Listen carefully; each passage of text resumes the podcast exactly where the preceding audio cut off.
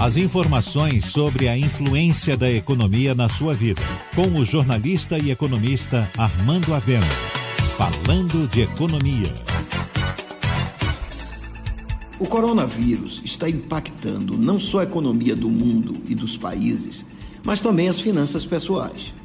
Muitas pessoas que possuem dinheiro aplicado no mercado financeiro, em fundos imobiliários e na bolsa de valores estão preocupadas com o efeito da epidemia sobre suas aplicações. Nesses casos, a melhor recomendação é aquela que diz: quando você não souber o que fazer, não faça nada. Ou seja, aquele que tem dinheiro aplicado em bolsa ou outros ativos deve simplesmente acompanhar os fatos, sem adotar qualquer medida intempestiva. É claro que isso não vale, por exemplo, para quem tem viagem marcada para a Itália China ou qualquer país que esteja no centro do problema, pois aí o adequado é o cancelamento ou adiamento da viagem. Mas quando se trata do mercado financeiro, é melhor ficar quieto. Assim, não é recomendável vender as ações ou fundos porque a bolsa está caindo. Tampouco sair comprando dólares em busca de segurança.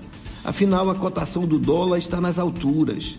Não é recomendável tampouco suspender os investimentos ou o negócio que se está montando porque a demanda está caindo.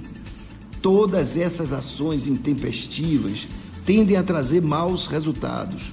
Isso porque, no médio prazo, a tendência é a estabilização do problema e a volta aos parâmetros anteriores, passado dois, três ou quatro meses.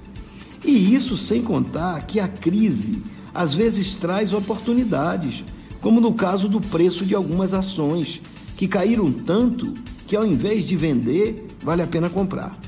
Quando se trata das finanças pessoais, o melhor é não fazer nada por enquanto e esperar, pois no médio prazo a tendência é tudo voltar a ser como antes.